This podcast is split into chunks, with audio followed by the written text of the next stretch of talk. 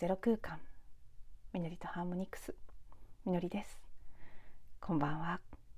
こんにちは、えー、今日はですねまあいつもそうなんですけどふと浮かんだことがあってお金に関することなんですけどそのテーマでお話ししてみたいと思います。お金って本当にねまあ今ちょうど先ほど晩ご飯を食べていたらテレビであの日本円ですね今の円という通貨が作られた時のことを歴史の番組でやっているところで なんとなく今初めてあシンクロしたなって思ったんですけどその番組を見るよりも数時間前私が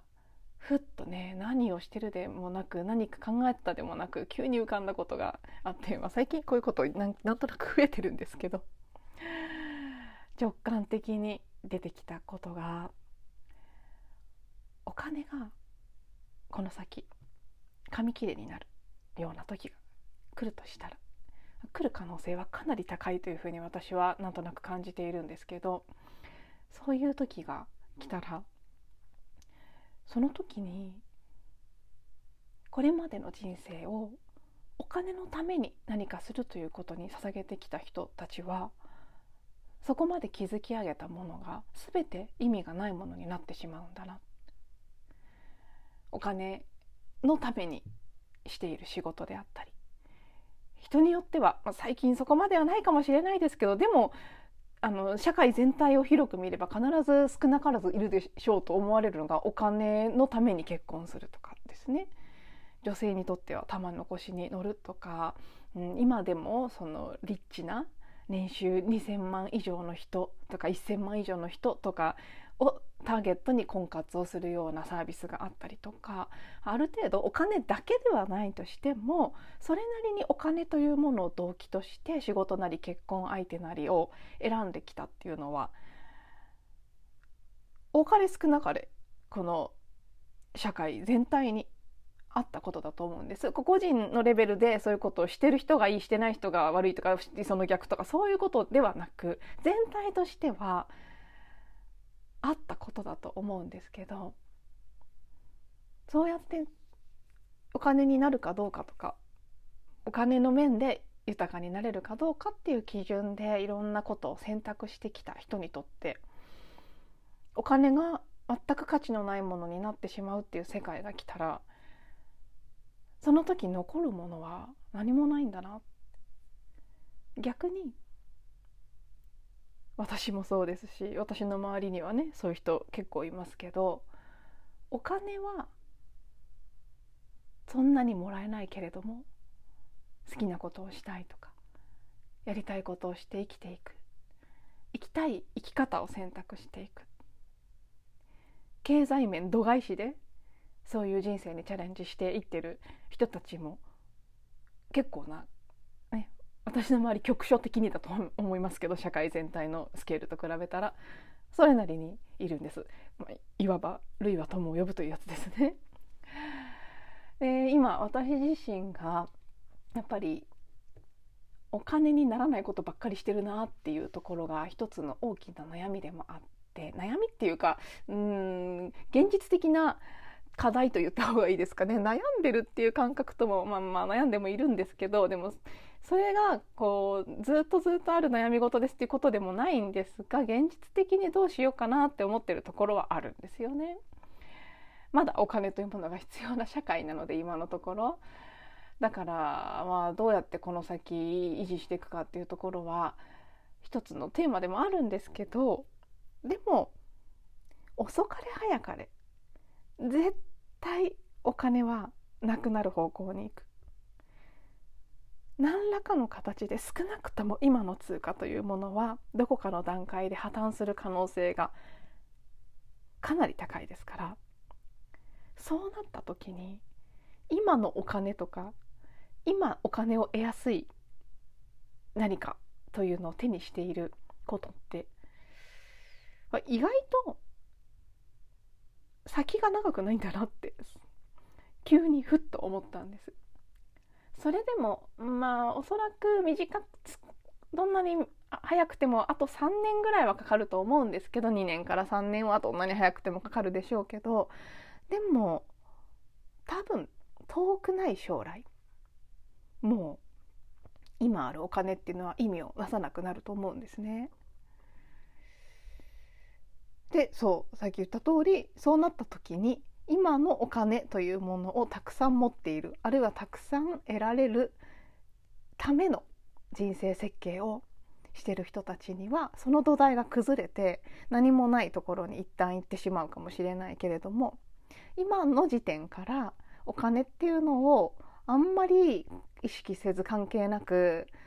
むしろこうお金っていう視点で見たらマイナスだったり決して選ばないだろうっていう選択をあえてして生きている、まあ、それがねある意味こう新人類というかで新しい時代をすでに見ている人たちっていうことなのかもしれないですけどそこに行ってる人たちは逆に仮にお金が紙になって生活のレベルでは多少困ることはその不自由なことは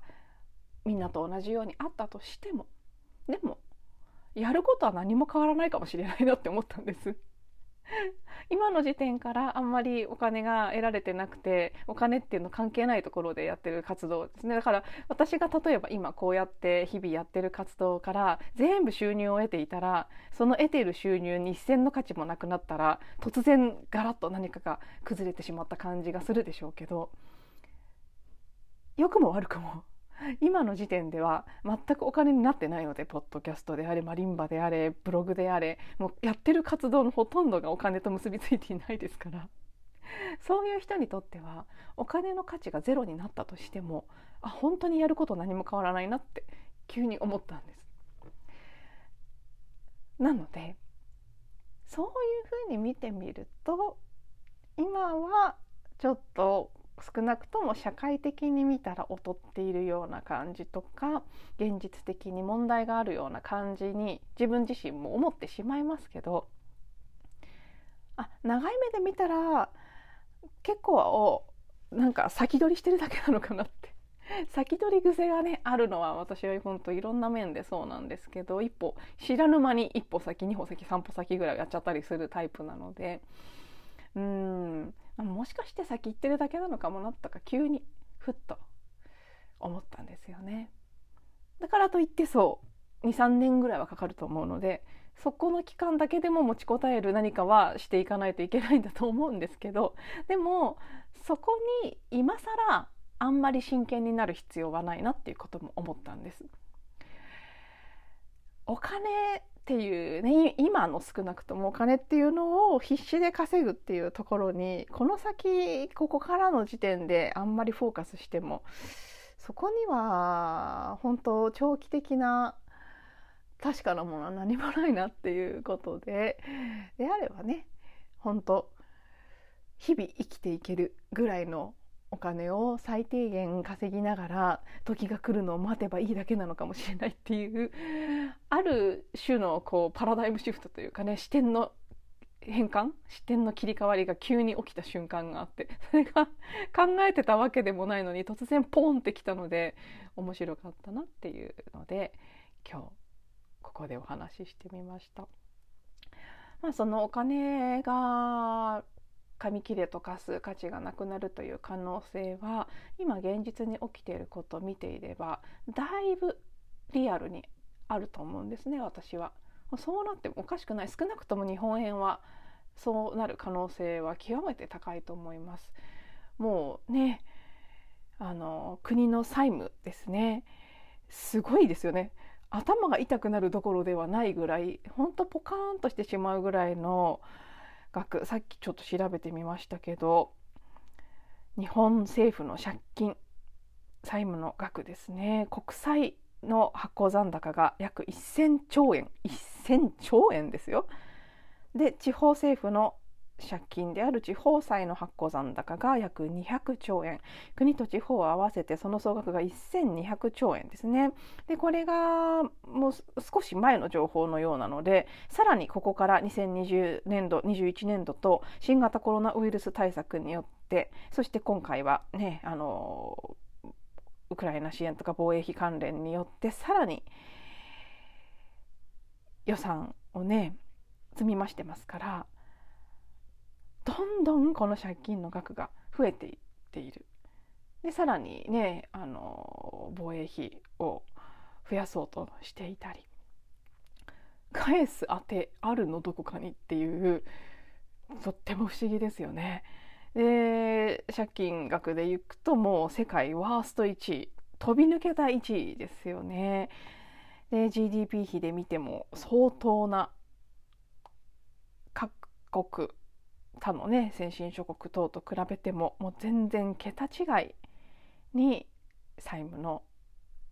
額で見ても比率 GDP 比で見ても大きいっていうことでちょっとなんか日本政府って何か本気で考えてる本当に考えてるのって思うぐらいそれでもどんどんどんどん赤字の予算を組んでいくっていうことがずっと続いているそれに対して国民も疑問に思うこともなくそれでもずっと政権も変わらないっていうことが起きている。え一体どうするつもりなんだろう？普通に冷静に思いますよね。えどうなるのこれ？でさらに今本当世界の情勢に動かされて物価の上昇がもう確実に近い将来もう超近い将来ですねすぐにでもやってくる。で日本円が弱くなっていてこれもね一部アメリカを助けるためにもう日本っていう国日本の政府っていうのは日本のために働いてるんじゃなくってアメリカと言ってもアメリカでもないんですけど、何か見えない力の存在たちのために働いているっていうのはもうどこを切り取ってみても何か別に確かな情報とかを知らなくても明らかなことだと思うんですけど。で、ね、日本円が安くなっている。でさらに日本っていうのはもともと食料自給率もそうですしエネルギーの自給率もそうですしその生活をするために最低限必要なものを相当にあの輸入に頼っ頼ってますから食料自給率が40%切ってるぐらいですよね。30何パーセントっていう低さで。で資源もそうですから。えで全部輸入に頼ってるのに円が安くなっちゃったらどうなるんだろうっていうことですよね。何にも買えなくなっちゃう。でこれだけ債務の残高がもうありえない金額になっていてどう考えてもそれでもあの支出を減らそうとしないっていうことはですよ政府が。ね何目指してるか分かりますよね。もう破綻させちゃう以外復活する見込みはありませんよねだって GDP だってこの先伸びていくわけはないんですしどうするつもりなのって言ったらもうシナリオは別に陰謀論とかなんとかじゃなくたってどう考えても見えてますよね。これが、まあ、日本という国が破綻するだけで終わるのか世界の規模で起きていくのか。実際、ね、新型コロナウイルスの対策や、まあ、今回のウクライナとロシアの、まあ、あれが一体戦争なのかどうかっていうのはよく分かりませんけどそういった動きによって債務がどんどん増えているのは日本だけじゃなくて世界の債務っていうのも過去最高の、まあ、これが2021年12月の情報ですけど過去最高の226兆ドルに達したというふうに書かれていますけど今見てるページに世界中でも債務残高がどんどんどんどん増えていっている。ででで 世界のお金というものはこれからどうなるんでしょうかっていうとうんまあやっぱり財政破綻っていうことは目に見えているでそこでもう一旦そういう形でリセットする以外そのそれが起きそうかどうかっていうよりもそれ以外も道はないように見えるっていうことですね。でどうやってそれをねチャラにする？んですかってでチャラにするっていうことは、まあ、本当に一回破綻するっていうことですよね世界なり日本なりの経済そのものが。で経済だけで済めばまだいいんじゃないかまだいい方じゃないかと思うんですけどシナリオは。どうも各国政府の動きを見ているとやっぱりねどうしても戦争がしたいっていう風に見えて仕方がないですね。もう世界中が防衛費軍事費増強していくでここから普通の、ね、戦車とか戦闘機とかミサイルとかそういったことにとどまらずおそらく原子力というところも核に関しても増強するという流れがトレンドとして起きてきかねないような状況になっている。日本ももう本当にそういうこと平気で言ってますよね。どうして平気で言ってるのかも不思議ですしどうして平気で聞いてられるのかっていうのも不思議ですけどもうそんなことをずっと言っている。やりたくて仕方がない。そして、まあ、このね資源エネルギーの不足に対応するためにそっちの発電に関しても原子力をまた増やしていくと言っている。えー、いつでしたか？東北の震災で本当に恐ろしい思いをしてまだあれだって全く収束していない。全部隠されてるだけで何にも解決もしていないし。そもそも原子力っていうのは活用するのは簡単だけれども処分するのは本当に大変でものすごいものすごい途方もない年月がかかっても地球が吸収しきれぐらいしきれないぐらいの毒性のあるものを作り出すわけですから本当に何しようとしてるのかなっていうのはすごく不思議なんですよね。もう最近ニュースは本当見ないようにしたいところですけど見てしまうとどうしてもねもうリアル風の谷のナウシカだなっていうふうに思わざるを得ないですね。ああ世界はこんな風になっていく以外止まる方向転換する方法はもうなくなってしまったのかしら人類はもうちょっと早く気づいてもうちょっと早く方向を転換できるかもしれなかったけどもう行き着くところまで行き着かないと多分もうそれしか止まる方法がなくなってしまったんだろうかって思わされるぐらいの情報が流れているように見える。もちろんねそこを見なければそんな世界は生まれませんから同時にねその見ているものをクリーニングして手放していくというもことも必要ですしうん。あえてそこに意識を向けずにもっと周波数の高いね喜びとか感謝とか愛とかそういうところに意識を向けていくっていうことも必要ですけどそうは言ってもまあ現実どこに動いてるのかなっていうのを肌感覚で感じると最低限経済は破綻する。まあのそうさせようとしてるシナリオが動いてますからね今どう考えても。どうやっても物価を上昇させたい。どうやっても世界で軍事力の強化ということをさせたい。どうやっても戦争を起こしたい。そういう力が確実に働いている。それがどれほどどこまで行ってしまうのかっていうだけのこと。でどんな形で何が起きてくるとしてももうその新しい時代への方向転換をするのにどうも一部の人たちはそこまでしないと方向を変えることができないらしい止まることもできないらしい。すごく残念なことですけど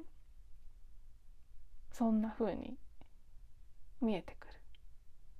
一時的にはとてもショックだしとても苦しい状況になるかもしれない。だけどそれが新しいそのね破壊と再生の破壊でありそこにはフェニックスのようにねその壊れたものから蘇ってくる新しい種というものがある。そこから新しい時代が始まっていくんだとしたらあね起きるべきことが起きるだけなんだなというふうにある程度の覚悟はしていますけどでもやっぱりね残念ですね。もうちょっともうちょっと早く気づけないのかな。もうちょっと自分たちの意志の力意識の力で方向転換できないのかなって。本当にどうしようもないところまで壊さなければ私たち一人一人の生活や命やこの地球の環境や命のねこの生命の生態系の全てをそうまでして壊さなければ本当に気づけないのかなっていうのはねもうすごく今のね政治や経済の動きを見ていると、うん、悲しく感じますねそれも。自分の記憶としてクリーニングするしかないっていう部分もありつつの。でそんなことにを日々日々かすかにねある部分ではそれを感じ別の部分では喜びや光を感じそんなことがせめぎ合っているこの数日の中で今日はふっとね さっき言ったようなあでもね経済が破綻してお金っていうものが全く本当紙切れ同然になったらその時お金を頼りにお金のために何かをしてきた人には何も残らないけれども 最初から お金のためじゃなく生きてる人にとっては大半のものが何も変わらないのかもしれないなっていう気づきに至ったっていう ちょっとそこはねふっとこう、うん、希望が湧いた瞬間でもありました。あんま変わんないのかな。もちろん食料とかね下になくなるものはたくさんあるでしょうから生活という意味では影響を受けるのかもしれませんけど人生人生という意味ではねあんまり影響を受けないのかなとか 思ったりそれは新型コロナの時もそうでしたね。全く新型コロナになっても何にも困らなかったですから何にもそこに影響されない生活を元からしていたということですね。そんな風になっていくのかなっていうイメージですね。だから社会全体で経済が破綻しようと戦争が起きようとどんなことがその他ね天災事変どんなことが起きようとすでにこうね新しい時代の生き方へとシフトしている人たちにとっては、まあ、一瞬の衝撃とか一瞬の不自由さぐらいはあるかもしれないけれども大きくはあんまり変わらない。あれそんなに別に怖くも困ったりもしなかったなっていうことになる。そうでない人にとってはすごく苦しい状況になるこれが、まあね、多くの人が二極化と言ってきたことの一つの現れる形なのかもしれませんけど、うん、どんな風になっていくのかなっていうのを今日はお金の面でふっと思いました。そしてお金つながりで、ねまあ、もうそろそろ終わりにしないといけない長さになってきてますがあのここ最近ねやっと前どこかのエピソードの中でもお話ししたことがありますけど「スモール・イズ・ビューティフル人間中心の経済学」というねシューマッハさんあのお名前の部分がいつもね覚えられないんですけどエルンスエルンスト・フリードリッヒ・シューマッハさんですね。ドイツの方ですけどこの方が書かれた本。だいぶもう私が生まれた頃ぐらいに書かれた本ですけど、うん、生まれた頃より前ですね。生まれた年にお亡くなりになっていらっしゃるんですね。ヒューマンハーさんは。うん。これずっとずっと読みたいと思いつつどうしてもなかなかね読み進めることができなくて最初の何章かを読んではそこで止まってしまいっていうことを繰り返してきていたんですけど今回本当に読んでみようと思っていてまだ今第2章まで、えっと、続編もあるので2冊あるんですけど最初の本編の方の2章まで読んだところなんですね。でもうこの時点でもかなりああ響くなーってもうこれ本当に今大事なんじゃないのって今とこれからに大切な英知がここに書かれているっていうのをもう導入の部分でもすごく強く感じていてそしてうん経済学っていうのはね私はもうど素人ですけど全く何も知りませんけどでもどういうわけかすごくねピンとくる部分でもあるんですよね。何か私の人生の大げさに言うと使命みたいなもの転職とかミッションに近いものに何かこうかすってるような気がしてそういう意味でもすごくこの本が気になっていたんですがちょっとね大変難しい本でもありますから一回読んだぐらいでこちらのエピソードでいろいろ語るなんていうことは到底できそうもないんですが2回3回と繰り返し読みながら自分の言葉で語れるような状態になったら是非ともいつかねこのことについてもシェアしてみたいなと思っていますが、うん、この